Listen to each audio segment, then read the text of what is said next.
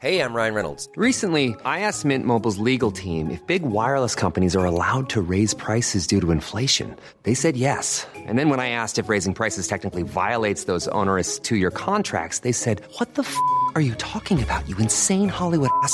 So to recap, we're cutting the price of Mint Unlimited from $30 a month to just $15 a month. Give it a try at mintmobile.com slash switch. $45 up front for three months plus taxes and fees. Promo rate for new customers for limited time. Unlimited more than 40 gigabytes per month. Slows. Full terms at mintmobile.com.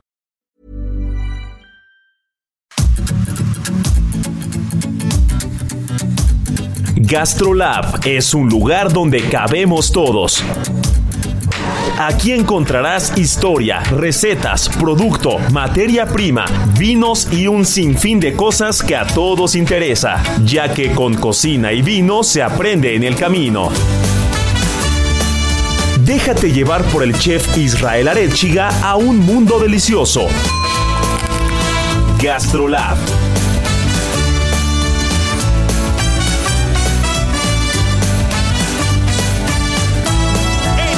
Soriana, este buen fin lo damos todo. Aprovecha que la pantalla Smart TV JBC de 70 pulgadas 4K está a solo 11,990 pesos en un solo pago. Sí, a solo 11,990 pesos en un solo pago. Soriana, la de todos los mexicanos. A noviembre 21 aplican restricciones. Hola amigos, ¿cómo están? Están escuchando bien, ya empezó Gastrolab. Ya está todo el equipo de Gastrolab Radio aquí reunido alrededor del micrófono para hacer lo que tanto nos gusta. Y no, no es comer, porque comer va a ser después de las 2 de la tarde, pero sí es hablar de comida, hablar de cosas ricas. Y sobre todo que andamos muy festivalosos, mi querida Miriam Lira, porque te la has pasado del tingo al tango esta semana. Tenemos información increíble. Marianita ya trae el peanut butter ahí con un, como un buen pan para hacer un buen sándwich bien rico. Eh, hueles todavía cochinita pibil con tanto Yucatán, con tanto Mérida. Eh, la verdad es que esto se va a poner buenísimo, mi querida Miri, porque los 50 Best, entrevistas espectaculares, restaurantes mexicanos en Qatar. Así que bueno, pues sin mayor preámbulo, pues ya estamos acá, Marianita Ruiz, Miriam Lira, Beto de Producción y su servidor, para hablar de lo que tanto nos gusta. Así que mi querida Miri, ¿cómo te fue en Yucatán? Yo veo que todavía Oh. vienes, vienes con el recado negro en la mano. Hola, ¿cómo están amigos de Gastrolab? Pues sí, fíjense que toda la semana me la pasé disfrutando del bello estado de Yucatán y específicamente estuvimos en Mérida celebrando primero un festival que estuvo espectacular que se llama Sabores de Yucatán y después celebrando los Latin America's 50 Best Restaurants que se llevó a cabo también ahí.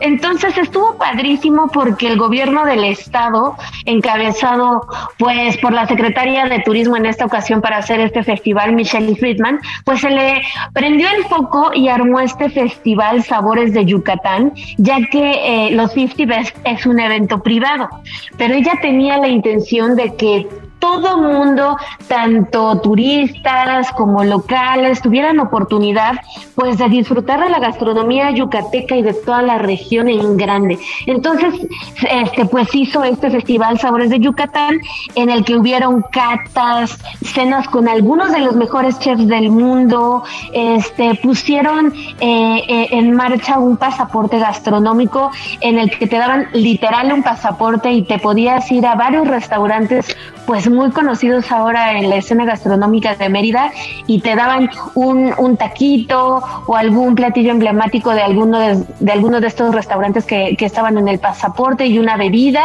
y pues podías ir este pues completando circuitos alrededor de del Paseo Montejo y de toda la capital yucateca. Entonces estuvo fenomenal. Pero cuando les digo que estuvieron los mejores chefs del mundo Isra literal estuvieron los mejores chefs del mundo. Imagínense que uno va caminando por, por Paseo Montejo, esta imponente avenida, este, padrísima, y de repente te topas con Máximo Bottura, este chef italiano, o de repente estás comiéndote o tomándote un sorbete más bien, y de repente ves a Jordi Roca. No, hombre, no sabes eh, la cantidad de personalidades que estuvieron la semana pasada en Mérida. Es que estuvo la crema innata a nivel mundial, porque recordemos que el 50 Best fueron eh, los restaurantes de Latinoamérica, no fue el festival de es. 50 Best a nivel mundial. Sin embargo, pues parece que se juntaron todas las estrellas en Mérida y, se dieron cita para celebrar a los restaurantes latinoamericanos a la primera parte de la lista del 1 al 50, ya que ya se había publicado una semana antes y lo habíamos platicado aquí en GastroLab justo del restaurante 100 al 51, ¿no? Entonces, justo eh, creo que se juntó, se juntó todo en Mérida, se, se, alinearon las estrellas, se juntó todo, la verdad, porque tú veías, yo lo estuve siguiendo a lo lejos, no tuve oportunidad de estar ahí como tú, no tuve tanta suerte. La verdad es que solo son pocos los consentidos de Gastrolabia y a, Miri la consintieron demasiado pero eh, lo estuve siguiendo, la verdad, por redes sociales y era increíble porque no sabías si eran los 50 Best a nivel mundial, no sabías si estaban todas las estrellas de España, de Francia, también de Estados Unidos, aparte de los grandes cocineros mexicanos y bueno, latinoamericanos que eran eh, los premiados o los galardonados de esta fiesta.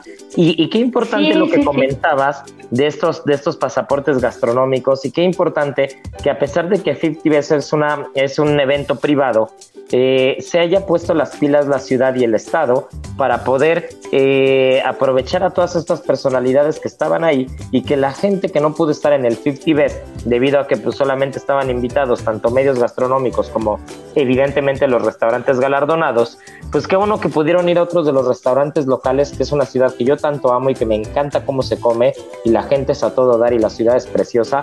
Qué bueno que todo el mundo tuvo cerca a estos cocineros y sobre todo esos sabores. Sí, fíjate que a mí me encantó que todo el programa académico previo a los 50 Best en este festival que, te, que les comentaba de Sabores de Yucatán fue gratis, cualquiera podía entrar y una de las conferencias que fue de las más concurridas y que de verdad causó mucha emoción estaba a reventar fue la que encabezó Jorge Vallejo, fíjate nada más, Virgilio Martínez, Jordi Roca, David Muñoz y se unió después en el público Máximo Botura. O sea, fue una cuestión impresionante y esta plática se trató de hablar específicamente del momento gastronómico tan importante que vive América Latina y todos estos chefs tan relevantes. Eh, Virgilio Martínez, que bueno, él ganó el primer lugar en los 50 Best con su restaurante central, pues hablaban de que no falta mucho para que veamos en la lista en los primeritos lugares, dentro de los tres primeros, a un restaurante mexicano, ¿no?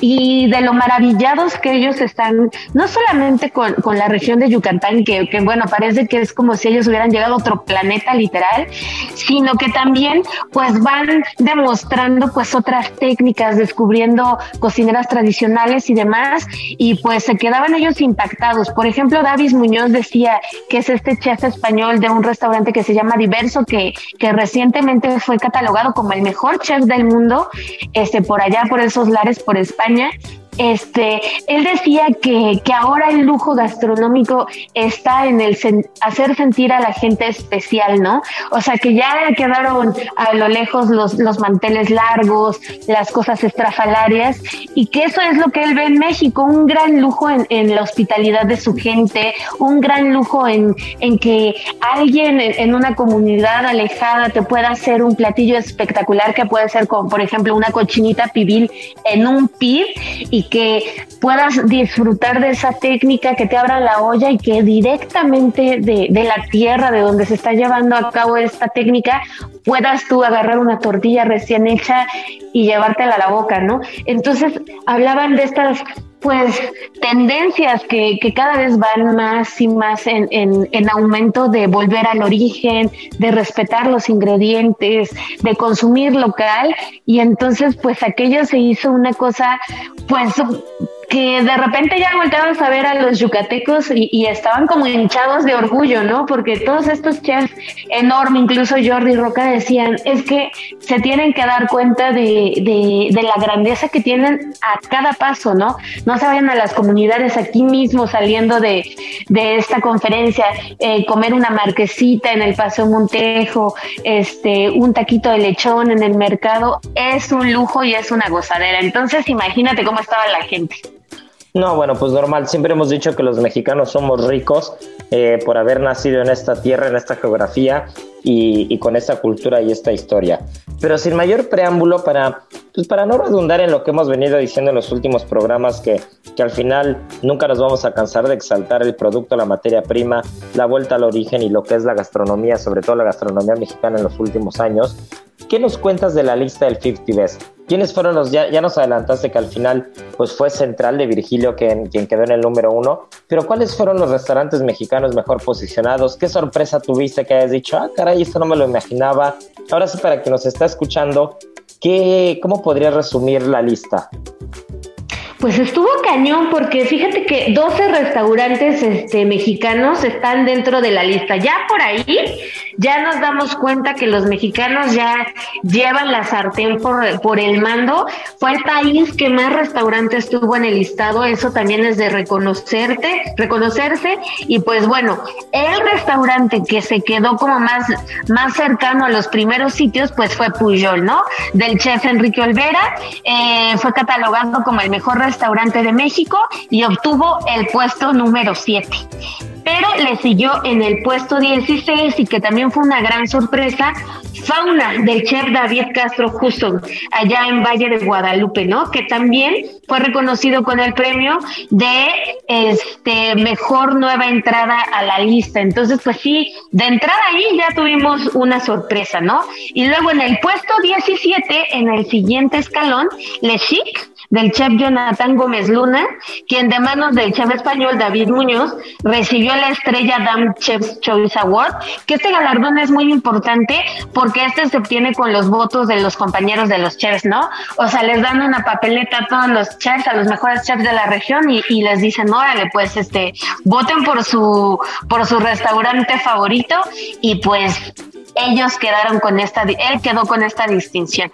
Luego en el puesto 23 Sud 77 del Chef Edgar Núñez, en el 28 Máximo Bistrot de Lalo García, y creo que todos ellos este, fueron una gran sorpresa, ¿no? Porque, híjole, nosotros pensábamos ver a Quintonil, por ejemplo, que ahorita les voy a decir en qué lugar quedó, mucho más cerca de los primeros lugares. Luego en el 29, Arca Tulum del chef José, José Luis Inostroza, en el 34, Pangea de Guillermo González Beristain, en el 37, Rosetta de la chef Elena Arreigadas y directo de Guadalajara se sumó alcalde en el puesto 41 del chef Paco Ruano, en el 42 la docena de Ciudad de México, mientras que Quintonil del chef Jorge Vallejo, que ahora está cumpliendo 10 años este año, obtuvo la posición 43. ¿Tú qué opinas de esto, mi querido Yo sí creo, yo sí creo que Quintonil merecía estar más adelante. Eh, yo también. Digo, al final cada quien, este, o más bien pues los jueces sabrán los parámetros y la, la forma en la que se califica, pero yo sí creo que, que, no hay punto de comparación entre Quintonil y muchos de los restaurantes, eh, tanto mexicanos como extranjeros, que estaban por encima. Digo, al final, cada quien sabrá, ahora sí que los jueces sabrán qué parámetros utilizaron y todo, pero yo sí creo que, que, esa fue una gran sorpresa, así como fue una muy grata sorpresa lo que decías, ¿no? Que fue una quedó en el número 16 y fue el restaurante que tuvo la más alta entrada, eh, digamos, la más alta incorporación a una lista, ¿no? Que entra y de repente entra posicionándose en el 16 por la puerta grande, que sí creo que David hace una gran cocina. Al igual que todos los que has mencionado y al igual que todos los restaurantes extranjeros, que es increíble, ¿no? Pero pues, yo he tenido oportunidad de comer, por ejemplo, en, en el, en el asado argentino, que, que justo queda en el número 2 en el, en, el, en el julio. Y, y, al final, pues sí creo que, que hay, punta, hay, hay, un punto de, de, comparación muy diferente entre uno y otro. Y sí creo que Quintonil o algunos restaurantes mexicanos pudieron estar más adelante, ¿no?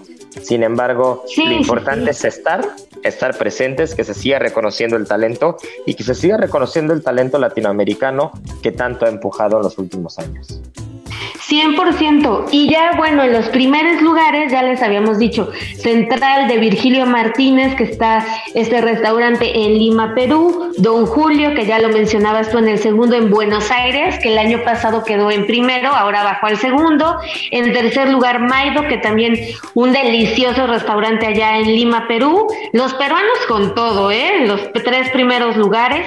A Casa do Porco en, en San Paulo en, en cuarto lugar.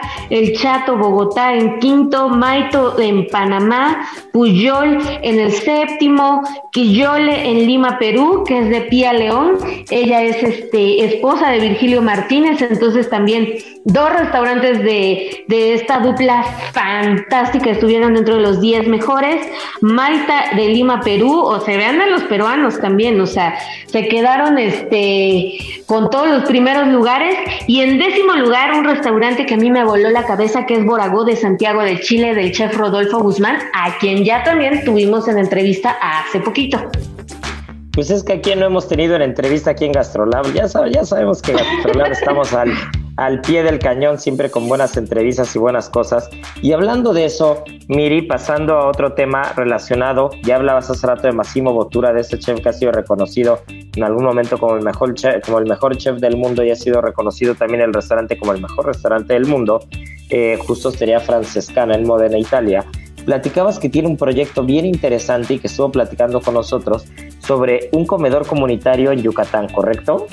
Híjole, es que eso les va a encantar a todo mundo porque a mí de verdad que cuando me acerqué a Máximo y yo con los nervios digo, al final uno de los chefs más reconocidos del mundo a pedirle esta entrevista y este me acerqué con mucho respeto y él como si nada, ¿no? Súper amigable y súper dispuesto a todo.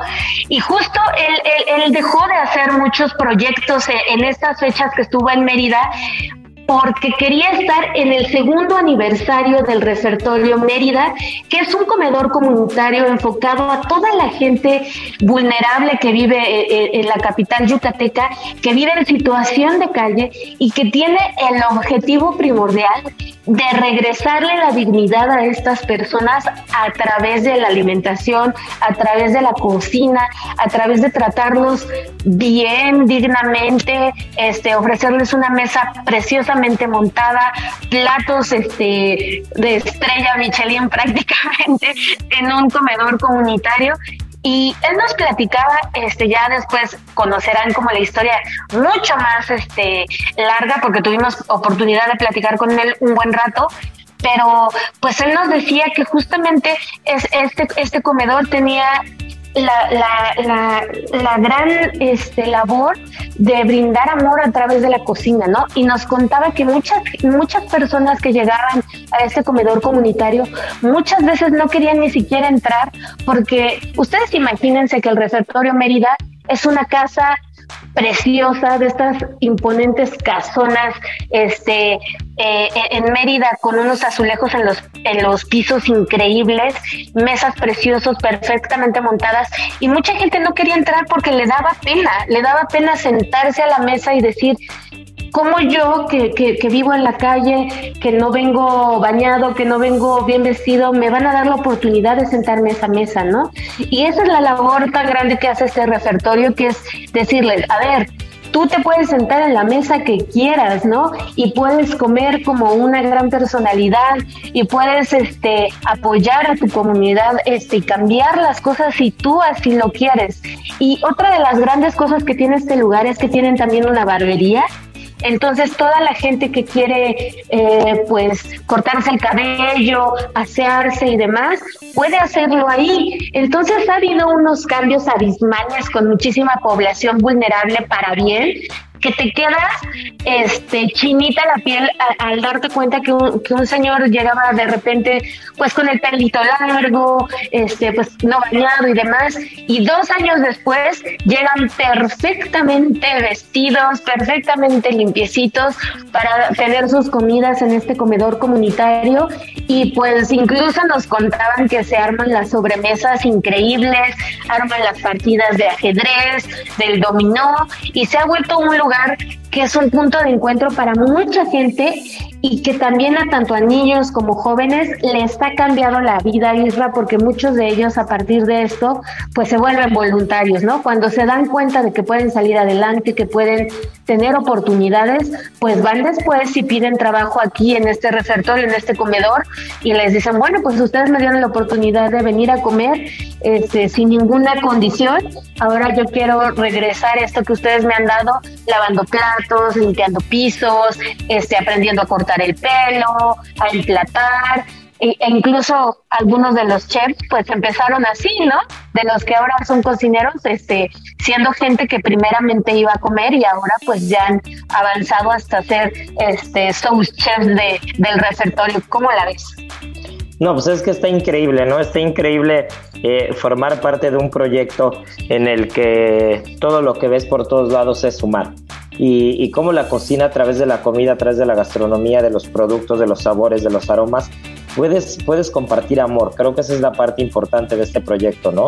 Y, es increíble que una persona del otro lado del mundo venga, venga a dar ese, ese granito de arena.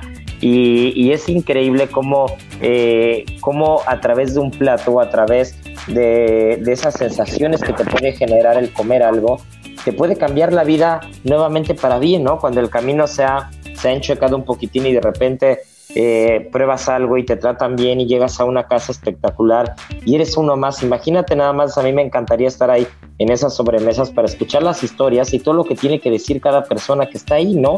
Entonces... Sí, sí, sí. Fue mágico, la verdad. Es increíble, es increíble eso. Espero que, este, que pronto tengamos oportunidad. Hay que ver cómo podemos hacer, cómo podemos hacer que Gastrolab se acerque, se acerque eh, a esta zona y ver qué podemos hacer, qué podemos hacer con, con, alguna actividad, con alguna cosa, porque hay tanto que sumar, hay tanto que hacer, hay tanto que ayudar y, y hay tantas personas dispuestas a escuchar y, y, hay tantas personas dispuestas a sumarse a esta cadena de valor que estoy seguro que, que algo se va a poder hacer.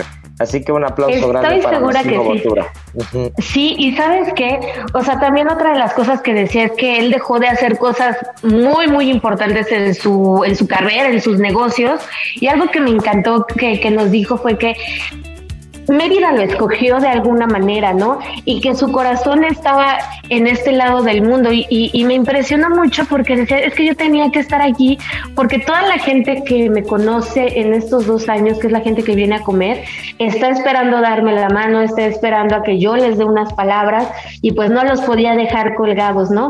Y uno está donde el corazón lo llama, entonces él decidió estar en Mérida estos días y es una cuestión bien bonita para, para el Estado, para, para el refectorio, para la gente que convive ahí. Entonces, aplausos para este gran, gran, gran chef. Oh, pues qué delicia, qué delicia lo que se está haciendo y lo que se está cocinando en el sureste de México. Qué grandes personas, grandes cocineros y sobre todo, pues lo que siempre hemos dicho, México sabe, huele rico, tiene un color espectacular y vamos a seguir apoyando para que así sea. Mi querida Miri, nos tenemos que ir de comerciales, pero volvemos. Tenemos que volver porque Marianita Ruiz ya está preparando aquí el emparedado como, como bien le llaman en algunos lados, porque tiene un producto espectacular. Y aún así nosotros, mi querida Miri, todavía nos tenemos que ir a Doha, Qatar, para que quien nos está escuchando y se va a echar una carrerita al Mundial, sepa dónde hay un mexicano fregón que está haciendo comida mexicana y sobre todo, como siempre lo, lo, hecho en México, está bien hecho y sobre todo comida rica con muchos sabores que remiten a hogar. Así que pues no nos despegamos porque volvemos, volvemos con Marianita Ruiz y volvemos con Doha Qatar. No te pierdas lo que Total Play tiene para ti este buen fin. Contrata ahora y llévate 150 canales, 100 en HD para que veas tus programas favoritos, 50 megas extra para navegar a toda velocidad, un servicio de TV adicional por 4 meses y por tiempo limitado recibe un Wi-Fi Pro sin costo. ¿Ves? Esta es una promo que sí es promo. Cámbiate ya y vive la experiencia Total Play. En Soriana, este buen fin. Smart TV JBC de 55 pulgadas, 4K, 2 HDMI y USB. A solo 6,990 en un solo pago. O BIOS de 58 pulgadas, 4K, 3 HDMI y USB. A solo 6,990 pesos en un solo pago. Soriana, la de todos los mexicanos. A noviembre 21, aplica restricciones. Gastrolab, el lugar donde cabemos todos. Vamos a una pausa y regresamos.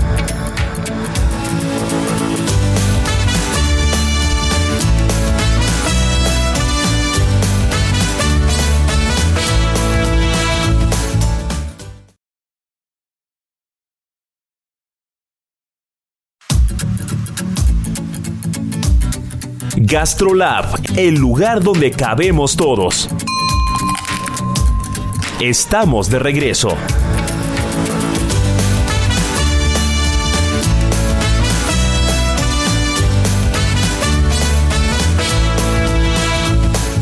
Soriana, este buen fin lo damos todo. Lleva Smart TV Samsung de 55 pulgadas con 3 HDMI y USB a 9,490 pesos en un solo pago. Sí, a solo 9,490 pesos en un solo pago. Soriana, la de todos los mexicanos. A noviembre 21, consulta modelo participante, aplica restricciones.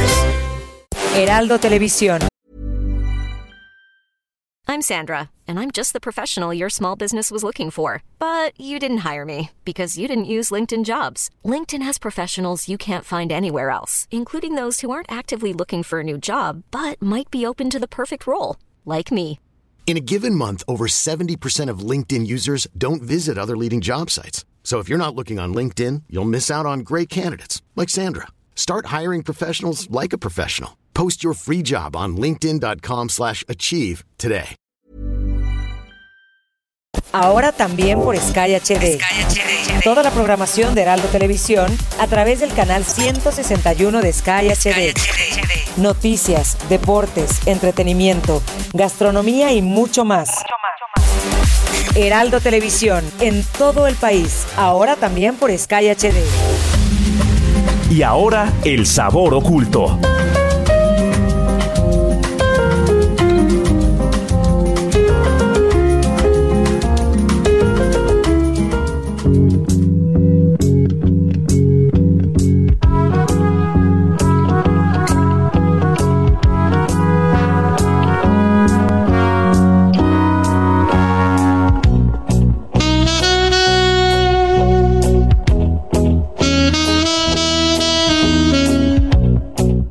Pues ya estamos de vuelta. Ya vieron que la primera parte se puso llena de información. Estuvimos muy en la, muy en la República Mexicana, en el sureste, muy hablando pues de la cocina latinoamericana. Pero ahora, mi querida Marianita Ruiz, que ya nos estuviste escuchando toda la primera parte, pero nada más veíamos que estabas prepara y prepara sándwiches por ahí. Pues traes un producto espectacular que yo creo que en México no tiene tanta aceptación y tanto cariño como en los Estados Unidos, pero que es un es una preparación rica que, que, si le encuentras el modo te, puede, te puedes volver adicto. Es una preparación adictiva. Y estamos hablando de la mantequilla de maní, ¿correcto? Es correcto. Sí, creo que aquí en México no lo, algunas personas no lo aprecian tanto, pero eh, otras yo creo que sí. Pero es que creo que nadie se imagina esta vida sin un sándwich de mantequilla de maní con un poco de mermelada bien calientito y un café pero eh, o también uno un rico tamal de cacahuate tostado, de esos que hacen en Michoacán, deliciosos. Pero bueno, eh, antiguamente a este fruto se le llamaba pistache de terre debido al extraño comportamiento que tiene esta planta y es que para los que no saben, eh, el cacahuate se da bajo la tierra y aparte toma la parte de afuera de la cáscara toma una, una forma bastante peculiar. Entonces este era el nombre que se le daba y es originario de Sudamérica y existe hace 800 años. También encontraron algunos rastros en Brasil, en Perú, pero eh, más como en territorio mexicano. Incluso los incas fueron, fueron los encargados de propagar esta oleaginosa por toda la República y los españoles la encuentran en los mercados de Tenochtitlán. Les gusta tanto que empiezan a hacer con ellos varios panes y deciden llevársela a Europa. En Europa, el primer lugar en el que eh, hubo cacahuate fue en Valencia, después le siguió Argelia y de ahí eh, se la llevaron hasta el norte de África. Para ese entonces, evidentemente, en la parte norte de la República Mexicana, que hoy es Estados Unidos, ya había esta, esta planta, esta oleaginosa, pero eh, la ocupaban para alimentar animales y a los esclavos, porque decían que este alimento no era para la gente blanca. El, como les comentaba hace un momento, los españoles ocupaban eh, el cacahuate, pero también lo mezclaban con un poco de yuca y manteca y con eso hacían como según ellos un par muy, nutritivo y era lo que le ponían a todos, a todos sus soldados para aguantar como estos grandes trayectos el mar para llegar de un continente a otro. Eh, porque aparte de todo, pues el cacahuate es súper, súper nutritivo. Y después, eh, ya que llega como hasta China, en, 1889, era, era ocupado como premio para todas las personas que aceptaban unirse al cristianismo y las personas que decidían eh, bautizarse. Y es en China donde deciden o se dan cuenta que el aceite de cacahuate es delicioso, entonces empiezan a almacenar grandes cantidades de esta oleaginosa para hacer este aceite y lo hacían porque eh, al tener como un nivel de oxidación muy bajo, se dan cuenta que aguanta bastante tiempo y que no se hace rancio como el resto de, los aceites. Entonces, pues por eso hoy día es uno de los productos principales de la gastronomía china, incluso también de la India. Y eh, otro dato importante es que la raíz de la planta de cacahuate puede ser un muy buen sustituto para el regaliz, que también ocupan mucho en China y aparte de todo, si pulverizan la cáscara del cacahuate, va a ser un abono increíble para las plantas que tenemos en casa. Mm, excelente. No, pues mira, nada más. Así que tenemos, tenemos toda la mano. Y con estas fechas, mi querida Marianita, ya faltan muy poquitas semanas para que las piñatas estén llenas de cacahuates, de cañas, de, este, de chicharrones y muy, y muy pocos de los dulces caros, ¿eh? Es correcto, pero no les he dicho todavía el origen de la mantequilla de maní. Y es que hay tres versiones. Una de ellas surge en el siglo XIX y dicen que un estadounidense que se llamaba George Washington Camber eh, un día decidió hacer como una pasta de cacahuate y así la comía, pero un día dijo como de, le voy a poner un poco de melaza y azúcar para hacerla un poco más rica. Entonces, cuando iban a la casa de este personaje, él siempre daba como todos pues como todos sus pinchitos, sus canapés con esta pues como crema que él había como inventado y le empezó a gustar mucho a la gente hasta que se empezó a, volver como muy popular y empezaron a comercializarla. Pero también hay otra historia que dice que en Nueva York una joven llamada Rose Davis eh, juntó mantequilla con, con cacahuate en la década de 1840 y que de ahí surge. Y hay una tercera historia que dice que el mérito de esta deliciosura se le, eh, es gracias a Marcellus Gilmore, quien, eh, pero esta era un químico canadiense que decide eh, hacer la crema de maní, pero esta persona pues sí la patentó. Mm, pues de cualquier cosa que, que la haya inventado es deliciosa, a mí me encanta. Oye, y a ver, Marianiki, una duda, lo más común es escuchar cuando, cuando hablan de mantequilla de maní, pues los famosos sándwiches, ¿no? El famoso emparedado. Pero eh, tú como buena repostera, si tuvieras que recomendarnos un postre o la manera en la que lo puedas adaptar, que no es un sándwich, ¿con qué se te ocurre que podría ir muy bien? Pues eh, yo haría como una galleta de esas súper, que son como gorditas, como muy, muy gringas, como estas suaves, rellenas de un poco de mantequilla de maní, son súper ricas. O incluso se me ocurre hacer como un tipo tarta y arriba con un poco de frutos rojos, siguiendo la línea de que eh, la mantequilla de maní muy bien con los frutos rojos, igual y mantequilla de maní una compotita de frambuesa, frambuesas naturales, arriba un poco de garapiñados, o qué tal un cheesecake con eh, cacahuate garapiñado, un poco de igual de, de este caramelo salado, palomitas de maíz.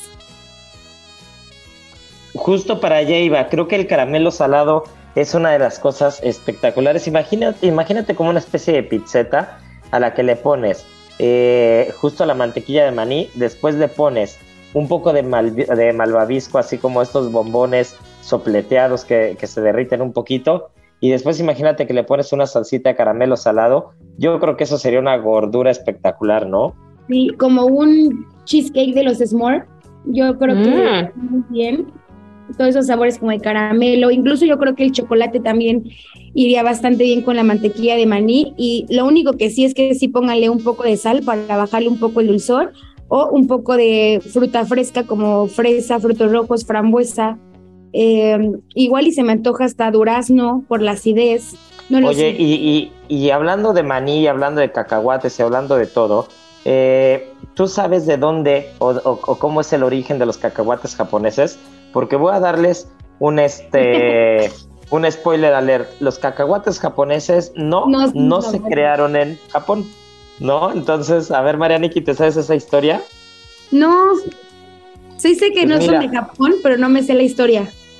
Pues los cacahuates japoneses son nada más y nada menos que mexicanos, ¿no? Y entonces fue en la, en la década de 1940 cuando un japonés llamado Yoshigei Nakatani fue el primero que empezó a hacer una cubierta, por llamarlo de alguna manera, con harina condimentada.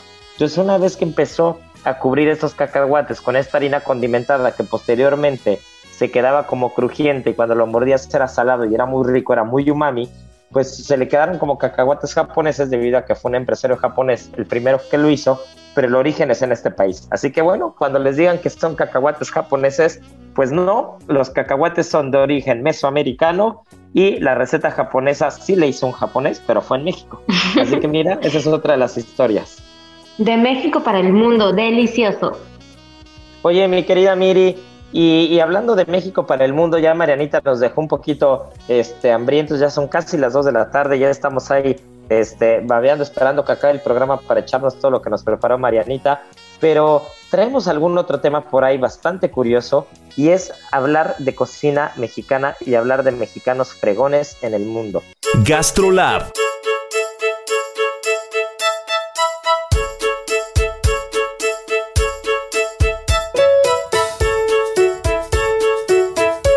hablar de, de, Doha, hablar de Qatar ahora mismo, es hablar de la justa mundialista y, pues qué mejor que arrancar con cocina mexicana. Sí, ya estamos muy mundialistas y justamente porque no queríamos quedarnos atrás, pues buscamos saber quién podía ser interesante para llevarlo a las páginas de Gastrolab y pues nos encontramos con el chef Pepe Correa, que lleva 10 años en Doha, en Qatar, con un restaurante mexicano en una de las zonas más exclusivas de este país tan emblemático, tan polémico y que se llama Viva México. Y pues también este restaurante ahora mismo se va a convertir en uno de los puntos de encuentro para todos los mexicanos que estén por allá en la justa deportiva y pues ahí se va a armar la fiesta. Incluso Pepe Correa decía, oigan compadres, amigos, tranquilos porque acá las autoridades son súper tremendas, entonces no se nos vayan a emborrachar aquí afuera del restaurante ni nada, porque aquí sí les toca bote. Entonces estuvimos platicando con él y pues nos contaban acerca de, del origen de Viva México. Él se fue para allá hace 10 años y pues sirve antojitos mexicanos deliciosos desde un pozole, desde un buen maíz, desde unas buenas quesadillas, un buen guacamole, porque dice que hace 10 años cuando él abrió por primera vez allá, pues nadie conocía lo que era la comida mexicana y que lo único que se llegaba más o menos conocer era lo Tex-Mex, ¿no? Típico, que nada más nos conocen eh, eh, en esas partes del mundo por, por ese tipo de comida y no, pues su labor ha sido eh, pues demostrarle a, toda la gente que está por allá, además el restaurante está en una, una de las zonas más exclusivas de, de Doha, en La Perla, que es una isla artificial, entonces imagínate, anda ahí triunfando, dándole a conocer al mundo nuestros taquitos y demás. Entonces está buenísimo para todos los que estén por allá, que se den una vuelta. Aparte, ¿sabes qué me encanta? Que ya lo decías, siempre, eh, digamos, no, no sé si llamarlo como el complejo o el gran problema de los restaurantes mexicanos fuera de este país es la tendencia tan grande a lo Tex-Mex, ¿no? O sea, es, algo que, es algo que no se puede evitar. Y cuando digo no se puede evitar es, incluso Viva México en Doha, si tú ves su Instagram, por ejemplo, tiene una sección de la parte Tex-Mex. Pero eso no es todo lo que tienen. Y ahí es donde radica pues, la parte rica de este restaurante y lo que se reconoce tanto, ¿no? Porque es un restaurante que incluso eh, te puede hacer pan de muerto en el, en el momento en el que hay que hacer pan de muerto, tiene chilaquiles, el famoso Taco Tuesday, que eso no cambia. Todos los martes tienen que ser de tacos, hay pozolito. Pues hay cosas que valen mucho la pena, pero que finalmente tiene que adaptar los sabores a la cultura local, ¿no? Entonces ahí, mi querida Miri, ¿qué te, qué te platicaba Pepe en relación a eso? Ya que finalmente, pues, a donde fueres, haz lo que vieres, ¿no? Y entonces hay que adaptarse a la gastronomía local, a las costumbres sobre todo y a las restricciones que tienen, pues debido al tema eh, religioso y cultural, ¿no? Pues sí, para él fue todo un tema, porque eh, cuando él se fue, pues no sabía todos los obstáculos a los que se iba a enfrentar.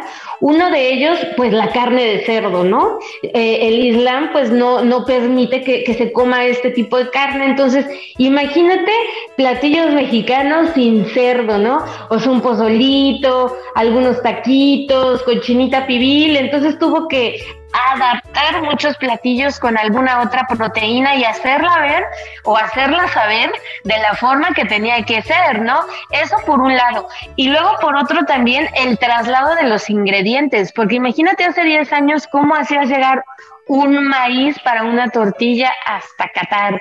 O sea, una labor imposible.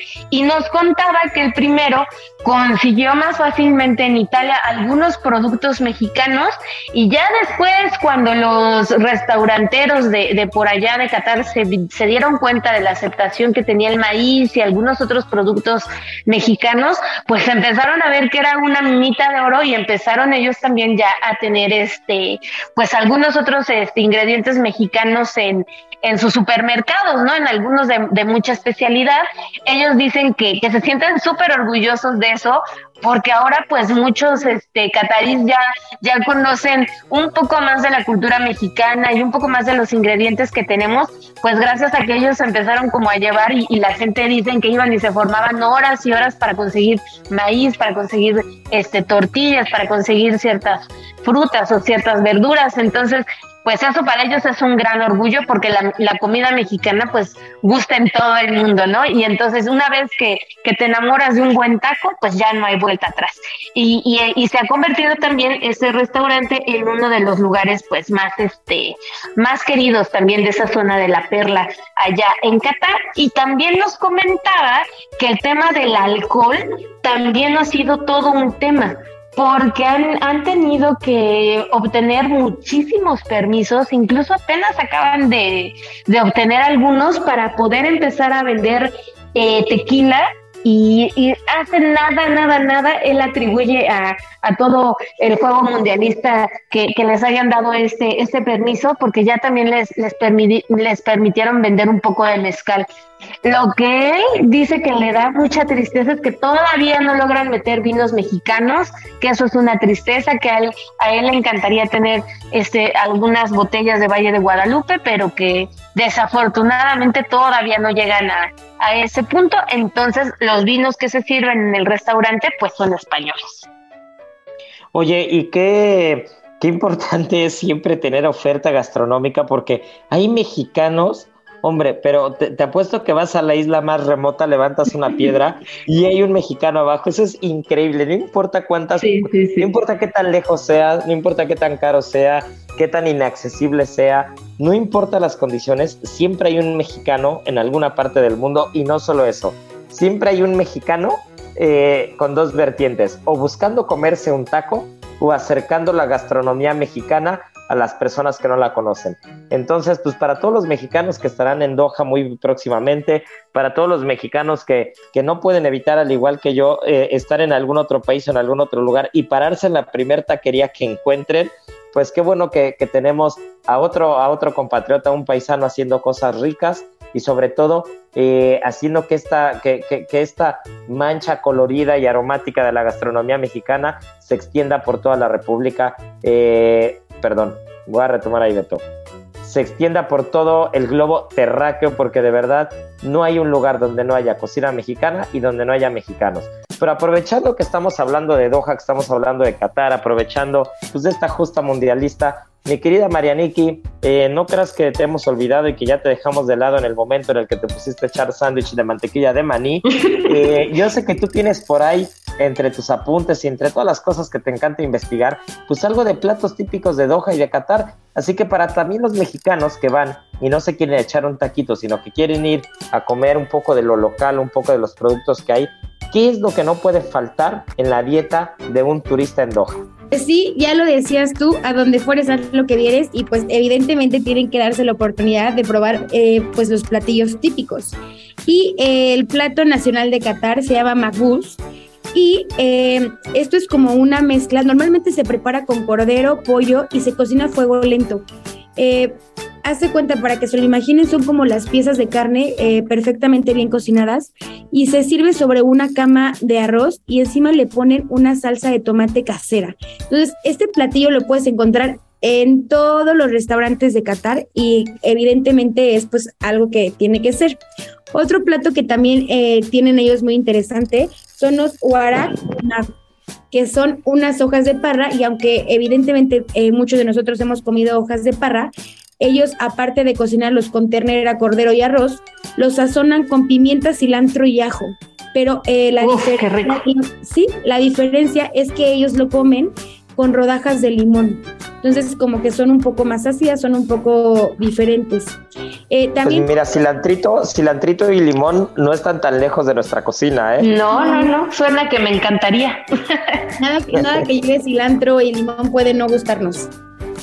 Exacto. Eh, sí, sí, sí. También tienen otro plato para las personas que si van a extrañar como el molito de olla o algo así, que se llama saluna de, de Gualima, que justamente es como un estofado que tradicionalmente es árabe, pero que obviamente eh, en Qatar le ponen como su sello. Y se dice que para este plato se elabora con todo lo que te pueda caber en una mano. Normalmente eh, lleva ternera, lleva cordero, lleva un poco de pescado y ajo y jengibre. Y es como un poquito ajoso y ojo, si piden esto tienen que comerlo con abundante pan porque lo más tradicional es remojar el pan en el caldito que trae eh, pues este platillo. Otro platillo que tienen interesante se llama madruba de easir y es un como, como un tipo potaje pero de arroz que algunas veces también le ponen un poco de alubia, solamente que lo cocinan con eh, un poco de leche, mantequilla, cardamomo y pollo. Entonces es como obviamente un toque más, más, pues sí, como más orientalón. Y lleva en la parte de arriba un poco de cebolla frita y un poco de ghee y evidentemente no les, eh, no los voy a dejar sin la parte dulce. Ellos tienen eh, un postre súper típico que se llama un ali, que sería para nosotros muy parecido como a un pudín. Entonces hacen lo mismo, es como de pan remojado, le ponen un poco de frutos secos, le ponen leche endulzada y lo meten a hornear. Y una vez que sale, en la parte de arriba le van a espolvorear un poco de canela, muchos frutos secos y le queda la parte de arriba como súper crujiente. Este postre, por ejemplo, suele asociarse un poco más a la parte de Egipto, pero que en Qatar también es súper típico. Y después tienen una como un tipo de dona que se llama canfarouche, que eh, las hacen con un poco de azafrán y agua de rosas. Se fríen y cuando salen las espolvorean en azúcar glass y le ponen un toque de miel. Gastrolab te pierdas lo que Total Play tiene para ti este buen fin. Contrata ahora y llévate 150 canales, 100 en HD para que veas tus programas favoritos, 50 megas extra para navegar a toda velocidad, un servicio de TV adicional por 4 meses y por tiempo limitado recibe un Wi-Fi Pro sin costo. ¿Ves? Esta es una promo que sí es promo. Cámbiate ya y vive la experiencia Total Play.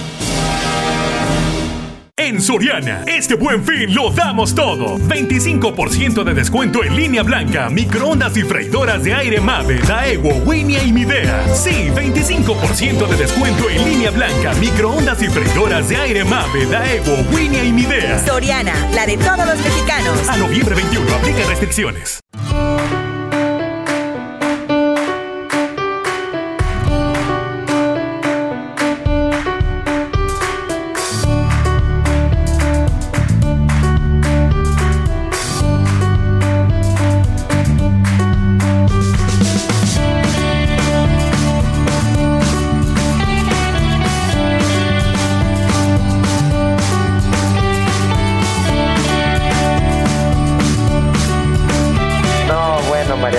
Nos dejaste con ganas, a ver si la producción se pone, se pone lista y se pone viva, mi querido Beto, y nos pueden llevar a Doha porque pues ya nos está dando hambre, ya son las 2 de la tarde casi, y, entre comida mexicana, mexicanos cocineros, este Yucatán, cocineros fregones en nuestro país, cocineros fregones de nuestro país en otros lados del mundo, pues ya la tripa nos está chillando, pero antes, pues no podemos irnos sin dar al ganador de la semana pasada que fue Memo Salinas.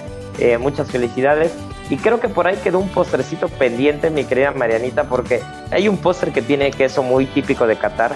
Así que, ¿por qué no la adivinanza esta semana sea esa? Que nos digan el postre catarí típico que tiene queso, arroba Israel A-R-E-T-X-I-G-A, arroba Israel Arechiga. Y bueno, pues Marianita Ruiz, Miriam Lira, Beto de Producción, pues ya nos tenemos que ir, esto se está acabando, pero muchas gracias por escucharnos, nos oímos la siguiente semana, que ya estaremos todos muy, muy futbolero, se me hace, ¿no, Miri? Ya, pues sí, de eso se trata. Así que bueno, pues ya saben, esto es Gastrolab y tripa vacía. Corazón sin alegría. Aquí concluye otra emisión más de Gastrolab, el lugar donde cabemos todos. Déjate llevar por el chef Israel Arechiga a un mundo delicioso.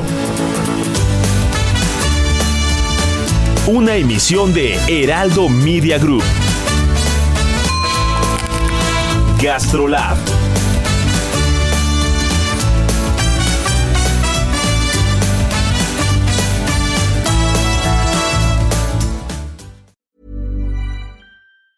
Ever catch yourself eating the same flavorless dinner three days in a row? Dreaming of something better? Well, HelloFresh is your guilt-free dream come true, baby. It's me, Kiki Palmer. Let's wake up those taste buds with hot, juicy pecan-crusted chicken or garlic butter shrimp scampi. Mm. Hello Fresh. Stop dreaming of all the delicious possibilities and dig in at HelloFresh.com. Let's get this dinner party started.